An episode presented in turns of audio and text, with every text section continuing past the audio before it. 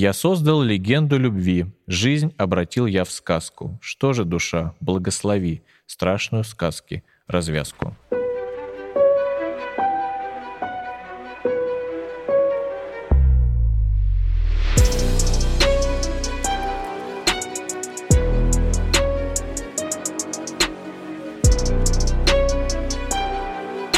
Это подкаст «Любовь по классике» студии «Трешка» и его ведущие Людмила Ларионова, историк книжной культуры. и Яков Чечнев, филолог и специалист по издательству «Всемирная литература».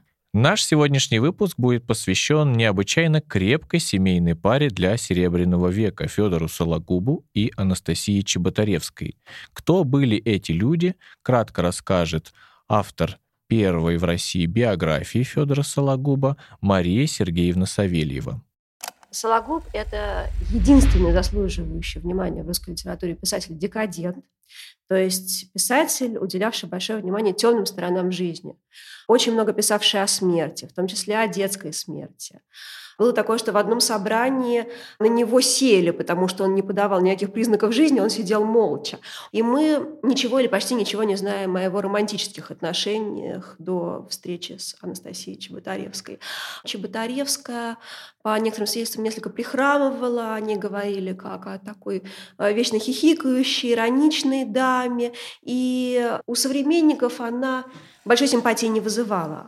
Я хочу обратить внимание наших слушателей на тот факт, что наш герой это псевдоним его имя, да, Федор Сологуб, а на самом деле его звали Федор Кузьмич Тетерников, а для друзей, как якобы свидетельствуют источники некоторые, его называли просто Кузьмич. Кузьмич, да. И самое интересное, что вот эта фамилия, точнее этот псевдоним Сологуб, он некоторых современников приводил в замешательство, потому что думали, что этот Сологуб, он происходит из рода Сологубов, А помнишь, как Горький, когда узнал, что он Тетерников, сказал, ах, да он же Тетерников, и так отвернулся, как будто ему стало скучно. как будто бы Алексей Максимович сам был каким-то барином. Ну да, нечто подобное. Но знаешь, эта история любви, она интересна тем, что, как говорится, встретились два одиночества, и судьба благоволила им, и за все их страдания предыдущие они были вознаграждены. Да, конечно. Мы знаем, что Чеботаревская была шестым ребенком в семье и с самого детства столкнулась с нуждой, болезнями и несчастьями. Ее мать покончила с собой, когда Анастасии было три года. Отец, правда, он недолго горевал и женился второй раз, и тем самым к уже существующим семи детишкам от первого брака прибавил еще шестерых. Таким образом, семья разрослась аж до 13 человек, одних только детей. Материальное положение, разумеется, ухудшилось. Единственным выходом для впечатлительного ребенка Анастасии была литература и такой вот своеобразный скопизм. Да? И в 8 лет уже она прочитала сочинения, которые не каждому ребенку дадут. Одно из них было, например, «Венера в мехах» Леопольда фон Захер-Мазаха. Я которому- даже это не смогу котор- произнести которому правильно. приписывают создание термина мазохизм, а также прочитала толстенный роман Николая Гавриловича Чернышевского «Что делать?». Кстати, вот эти вот ман- Риторические. Вот эта манера ставить риторические вопросы в названии романа, она пошла от Герцена, который написал роман «Кто виноват?». И вот эти два вопроса «Кто виноват?» и «Что делать?» это были главные вопросы русской литературы XIX века. Итак, с ранних лет Чеботаревская, как мы уже поняли, любила литературу. Еще в школе она начала писать стихи, статьи и а, подписывалась барабанная дробь внимания под именем Бродяга. Симптоматичненько, я бы сказала, не правда ли? Ну, что сказать тут еще? Скверная жизнь никак не хотела отступать, и все подбрасывала пылкой и любознательной девушке испытания. В начале 900-х годов Чеботаревская начала зарабатывать переводами. Она переводила много кого, в том числе и романы французского писателя Октава Мирбо, например, «Дневник горничной» или «Голгофа». За эти переводы Чеботаревская неоднократно привлекалась к суду по обвинению в порнографии. Ну, Сологуба тоже, можно сказать, не раз э, в этом, так сказать, э, заподозривали. Но что здесь важно интересно рассказать? Э, про то, что у него судьба была не менее трагическая. Он вообще родился в Петербурге. Он безумно любил этот город, но мы да. здесь, я думаю, все похожи на него. Даже босиком гулял по нему. Не только. Он рассказывал, что когда он приходил на какую-то улицу, которую он, не, ну, он ее не знает, он прям дыхание задерживал от восторга, от того, что он видит. Так вот, ему пришло пришлось вместе с сестрой и матерью покинуть любимый город, поехать в провинцию. Он был учителем, зарабатывал таким образом на хлеб. И вот где-то лет 10 скитался с 1882 года по 1892. Там мы знаем, например, в Новгородской он жил губернии, Псковской, Аланецкой. Ну, в общем, достаточно так сложно. И вот этот вот быт русского захолустья, где, по словам Сологуба, все обычное, обычное становилось ужасным, а ужасное обыкновенным, дал ему богатейший богатейший материал для его прозы, вершинным достижением которой стал роман про садиста, доносчика и убийцу Передонова под названием «Мелкий бес». Это было одно из самых популярнейших э, произведений, которое вывело Сологуба в чарты самых читаемых авторов. Он был четвертым после Горького, Андреева, Куприна автором благодаря как раз этому мелкому бесу. И вот в этих вот тяжелых условиях бестолковой жизни российской глубинки единственной опорой для Сологуба была его сестра Ольга Кузьминична Тетерникова. Но она скончалась летом 1907 года от туберкулеза, и в результате Сологуб остался один, без ближайших друзей и родных. Мать его скончалась еще раньше, в 1894 году. Но вот ты говоришь, да, по поводу того, что он там стал топовым автором того времени, но мы, друзья, да, все время забываем, что мы с вами в 21 веке, а речь идет о начале 20-го. И что здесь важно понимать? Он не стал не просто узнаваемым, известным лицом, да, его имя гремело и прочее. Книга 10 э, раз как минимум пересдавалась при его жизни «Мелкий бес». Он стал коммерчески успешным автором. Точно. Это время, когда литературный гонорар может кормить человека, да, угу. творчески одаренного. Но про Сологуба мы что можем сказать? Он не откладывал, не копил и все прожигал, все свои сбережения. Такая история. Не прожигал, а проживал. Весной 1907 года Чеботаревская решила подготовить и издать книгу автобиографии современных русских писателей. И в том числе на свою беду, а может, к счастью, написала Сологубу. И что же она получила в ответ? Нудную письменную отповедь от своего будущего супруга. Он обращал ее внимание на распространенную ошибку, что он на самом деле это писатель Сологуб, Федор Сологуб, это его псевдоним. И если она хочет что-либо о нем знать, то должна понимать, что его настоящее имя Федор Кузьмич Тетерников. И сведения о нем, конечно же, можно найти. И, в общем, неосведомленность его корреспондентки ему категорически не понравилась. Вот так писал Сологуб Чеботаревской. Вы, хотя и работаете для истории литературы, все же не поинтересовались даже моим именем. Ф.К. Сологуб, как вы пишете, я никогда не именовался, потому что я не принадлежу к роду Сологубов, и моя фамилия Тетерников. Литературный же мой псевдоним состоит из 14 букв, не более и не менее. Федор с твердым знаком на конце, Сологуб с твердым знаком на конце.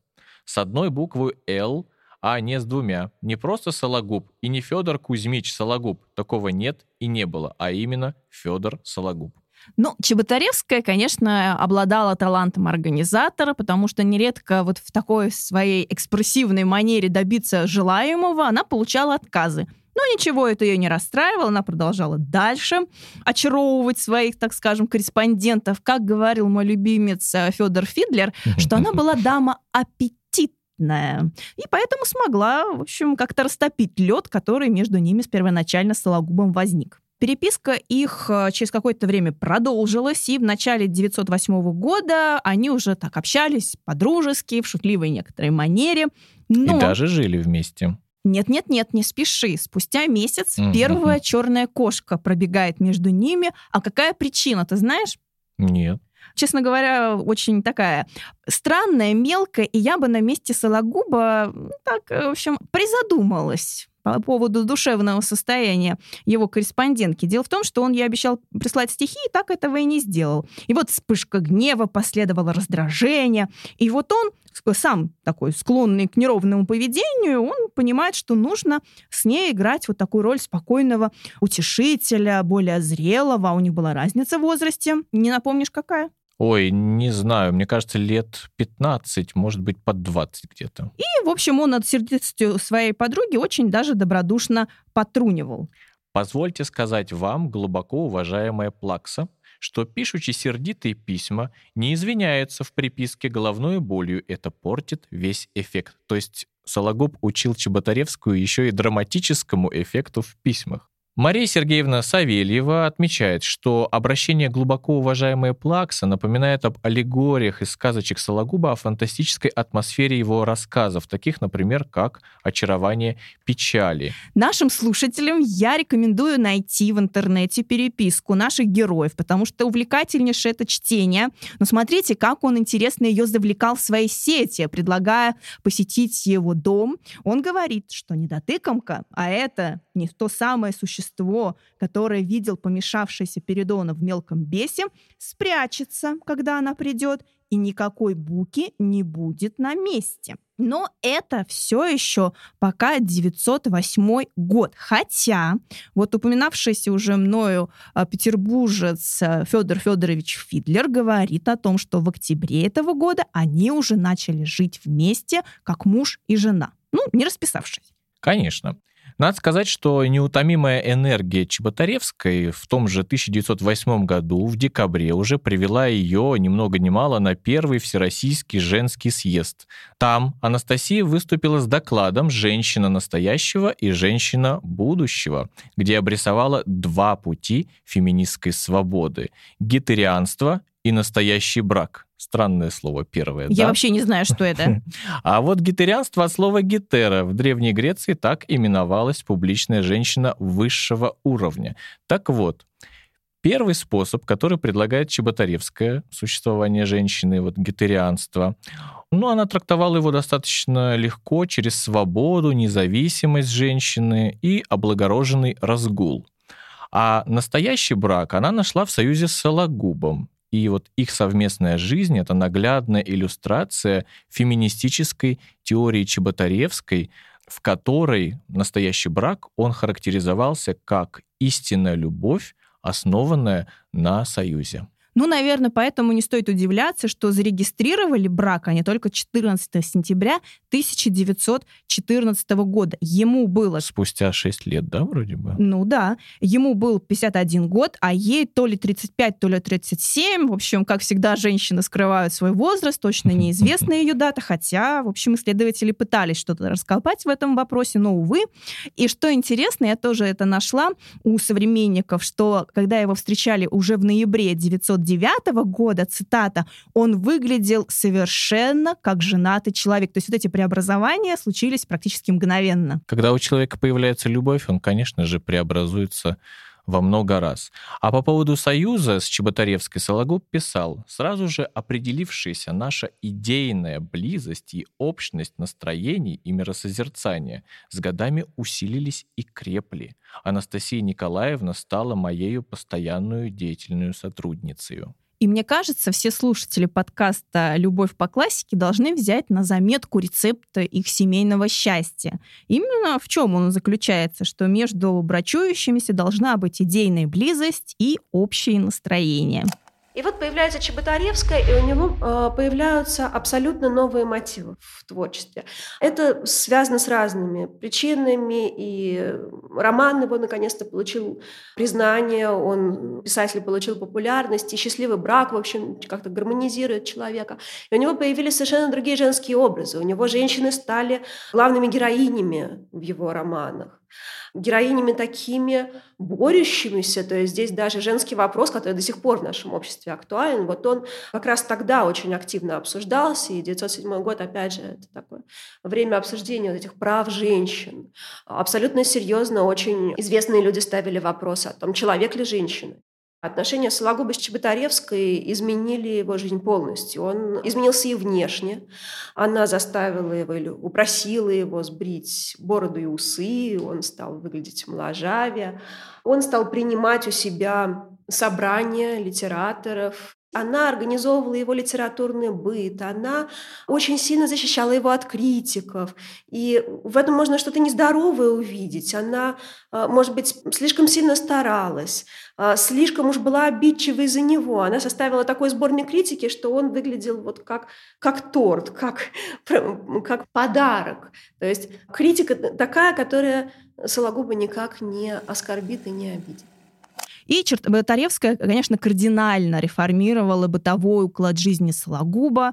В 910 году из скромной достаточно квартиры в Гродненском переулке, можете погуглить, где это находится, в центре Петербурга, рядом со станцией метро Чернышевская, они перебираются в просторные апартаменты на разъезжей улице, платят за это все немалые, скажем так, деньги. Дом этот находится на знаменитом пятачке пяти углов, практически вот самый-самый такой вот светский Рядом с улицей Рубинштейна. Да, сразу всем место. понятно, что это за место. И в новом доме они устраивают настоящий салон, благородное собрание, там проходят костюмированные вечеринки где в том числе иногда даже он принимает участие, переодевается, хотя он такой неизменно скучающий Будда, мужчина. Будда. Хорошо, Будда. Он же лысый был. Но все современники отмечали два главных прокола семьи Чеботаревской-Сологуба. Мало выпивки и мало еды. Эх, Вечеринки хоть и удавались, но люди там не напивались. Жена Алексея Николаевича Толстого, кстати, говорила о Чеботаревской, что она окружила всех смешным и бестактным культом почитания своего супруга, который медленно и торжественно двигался среди гостей, подобный, как я уже говорил, самому Будде. Мнения о ней, то есть о Чеботаревской, были разные. Например, русская писательница и поэтесса Тэффи в своих воспоминаниях отмечала, Жена его, Анастасия Чеботаревская, создала вокруг него атмосферу беспокойную и напряженную. Ей все казалось, что к Сологубу относятся недостаточно почтительно, всюду чудились ей обиды, намеки, невнимание. Она пачками писала письма в редакцию, совершенно для Сологуба ненужные и даже вредные, защищая его от воображаемых нападок, ссорилась и ссорила – ну и так далее. В общем, разные были мнения. Кто-то говорил, что она создавала атмосферу ухода, нежности и любви к его творческому гению. Но были и те современники, которые стали отмечать в его некоторых поступках и словах зацикленность на себе. И я думаю, эту зацикленность как раз именно Чеботаревская и культивировала. Это мое мнение. Зацикленность Сологуба на себе. Ага. В общеиронических оценках деятельности жены мироносицы сходились оба лагеря. Как писал Аким Львович Волынский, она брякала открыто цепями благовонного кадила, разнося млеющий дымок славы Сологуба по всем направлениям. То есть такой образ церковного служки возникает, да?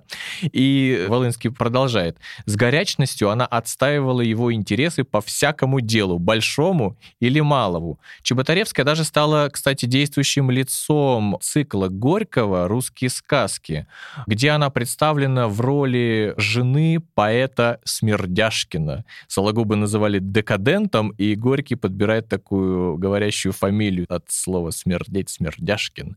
Звали эту жену Нимфодора Заваляшкина. То есть мало того, что Сологуб такой немножко, да, и Чеботаревская такая же. Но мне кажется, очень так важно отметить, особенно для нас, для девушек, что Сологуб ценил все вот это внимание, заботу, помощь Чеботаревской к нему. И это совершенно справедливо. И тут я сразу вспоминаю замечательную историю уже после официального их брака, когда он а, разъезжал по провинциальным городам со своими лекциями, да. и она неделю его не видела. И вот они наконец встретились, и друзья их видели. Она постоянно к нему пыталась прижаться, поцеловать его, прочее, а он ее так отталкивал нежно и смотрел с такой вот неприкрытой любовью в глазах. И, конечно, вот первое место после того, как э, супруги сошлись, в литературно-критической деятельности Чеботаревской заняла пропаганда творчества Сологуба. То есть она, как бы мы сейчас сказали, занималась продакшеном. Продюсер. Она была его продюсером. А, ну я немножко в терминологию не сыграл. И под влиянием мужа она начала писать для театра, одновременно переводила с разных языков литературные произведения. Чеботаревская составила большой сборник о своем муже. Он назывался «О Федоре Сологубе. Критика. Точка. Статьи и заметки». Вышел в 1911 году. В этот сборник вошли различные статьи, критика, заметки, но минус его состоял в том, что это было такое собрание открыто комплементарные. То есть там одни хвалебные работы помещались. И, конечно, об этом судачила критика, которая была недовольна однобокой оценкой. Также Чеботаревская для мужа, как вот уже ты отмечала, писала, конечно, тексты публичных лекций, с которыми он выступал, и даже некоторые рассказы они вместе исполняли, но Сологуб только ставил свою. Ну, э, я могу назвать все это литературными хлопотами, да? Конечно, конечно. И так они и дожили до революции, сначала февральской, которую приняли в 1917 году. Кстати, я здесь отмечу, что очень многие литераторы, писатели, поэты того времени, они приняли сначала февраль, Февраль, но да. октябрьскую революцию, переворот они категорически не приняли. И точно самое произошло и с нашими героями. И если вернуться к принятию февральской революции, это была такая веха в творческой истории Сологуба и Чеботаревской, потому что вот эту революцию они мыслили как этапом в преобразовании жизни. У Сологуба в одном из романов, э, его экспериментальном романе «Творимая легенда», преобпоставлены два пути преображения мира. Первый путь революционный, кажущийся таким важным, и такое подлинное преображение, которое Сологуб мыслил в духе утопии. И вот революция февральская 17 года, она, как он думал, могла приблизить эту эпоху. Но большевики смешали все карты. Да, и она, представь себе, была настолько смелой женщиной, ну вот мне так кажется, потому что она не просто их не приняла, она начала писать злободневные статьи по поводу всего происходящего. Например, одна из них называлась «Кто же они?», Мгм. где она Помню, да, читал. обвиняла Ленина, Троцкого, цитата, в политическом шарлатанстве, насильственном захвате власти, называла их преступниками и Двух палачами, основных людей революции она называла преступниками. палачами кровавых октябрьских дней. С горечью признавала, что произошел раскол в русской интеллигенции, ну, как обычно Увы. это бывало. Да. И после ликвидации независимой печати ей пришлось, конечно, перейти на изопов язык. А куда деваться? Да, полезный навык. Супруги, кстати, хотели уехать из России, но их э, неоднократные попытки это сделать не увенчались успехом, потому что власти не разрешали выехать. Они несколько раз на протяжении двух лет, с 1918 по 1920 год, обращались с просьбами, но, увы, увы, не получилось. И надо было что-то делать. Вот разоренная э, революцией страна, где холод, голод, нищета, гражданская война, что же делали наши герои? А Они занимались тем, чем они привыкли заниматься. Переводом зарубежной литературы. Благо, этому способствовало знаменитое Горьковское издательство «Всемирная литература», которое было гуманитарным проектом для интеллигенции, а власть э, считала его таким пиар-проектом на Западе, потому что они показывали, что и у большевиков существует культура. В последние годы жизни работала над книгой «Женщина накануне революции» 1789 года, то есть накануне французской революции, где старалась дать э, такой вот тип культурно-бытовой женщины XVIII века. Но тучи над нашими героями сгущались, да, вот эта нервная обстановка вокруг них, да, ожидание разрешения на выезд, различные бытовые проблемы и прочее. И вдруг событие, которое, наверное, стало отправной точкой, таким спусковым механизмом послужило, да. Они находились на даче, которую они по привычке Под еще- Костромой, да? Да, где-то там это Книж- было. Кни- Княжниново. Княжнино под Костромой. И в 918 году это все имение было экспроприировано под школу-интернат, но за супругами сохранили две комнаты. И вот они там, по старой памяти, были в 21 году, в августе, и там как раз они узнают о том, что сначала умирает Блок, а потом об аресте и расстреле Николая Гумилева, а именно с его трагической, страшной смерти начинается отсчет вот этим жертвам режима, извините, большевиков. Политических репрессий, да. И вот э, это известие, оно пошатнуло и без того хрупкое психическое здоровье Чеботаревской. Здесь обострилась болезнь, которая у Анастасии Николаевны давно была. Она была нервной, даже, можно сказать, психически не очень здоровым человеком. У нее было то, что сейчас называется маниакально-депрессивный психоз. То есть она вот с этой своей любовью к организации, она то начинала очень активно что-то устраивать, так что люди даже пугались, блог, которого она осаждала письмами, просто не знала уже, как от нее отделаться.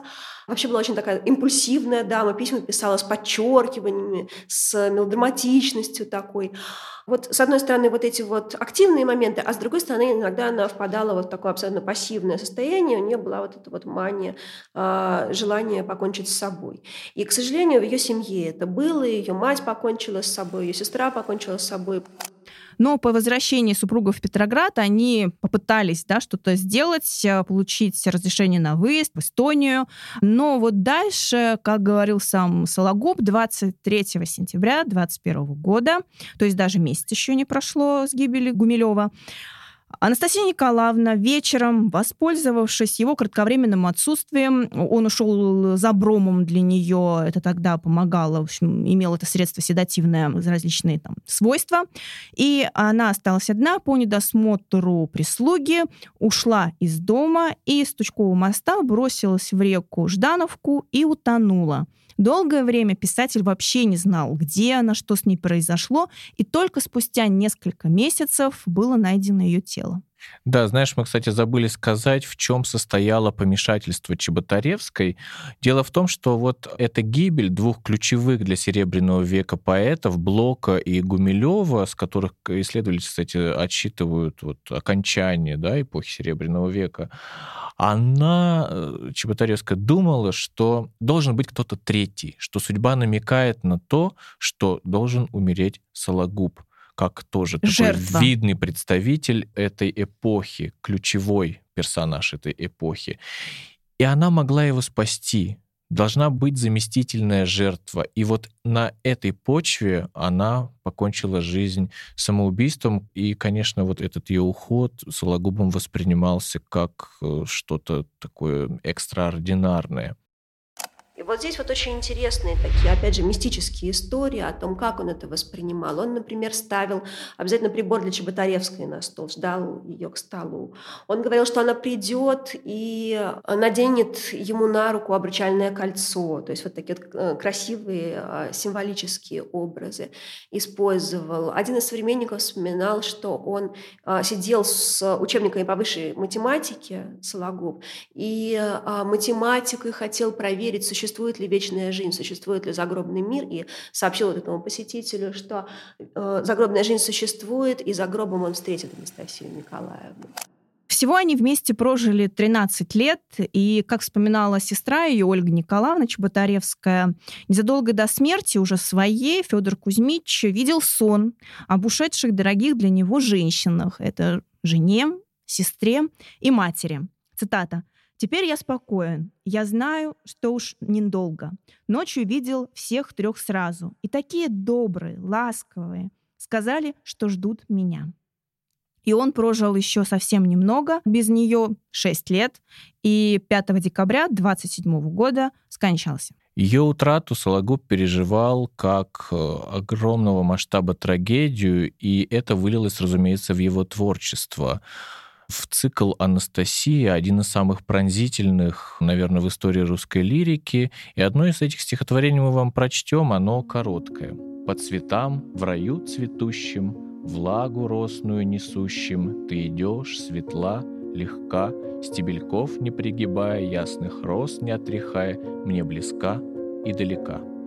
Дай мне силу легким дымом вознестися к серафимам, охраняющим твой путь победить земное время и пространство расторгнуть бремя и в безмерном отдохнуть.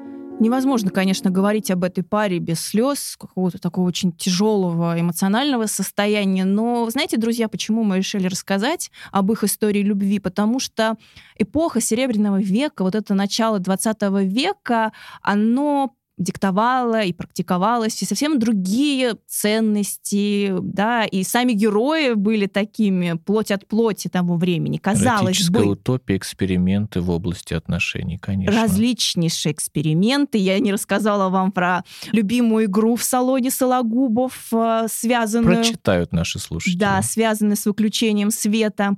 Но при всем при этом, при вот этом декадентском таком образе жизни, внешности, такой яркой и прочем, они были образцовой такой семьей, они вот э, действительно подходили друг к другу очень хорошо, и у них была крепкая семья, любящая. Дружная, и у них было общее дело. Это главное, наверное, что их объединяло. Не только общность мировосприятия, тем, на которые они могли поговорить, но они и занимались вот этим вот э, творчеством и дополняли друг друга. Это самое главное. По-моему, это отличный образец для того, чтобы применять в жизни, как нужно относиться к друг другу, ценить друг друга и любить.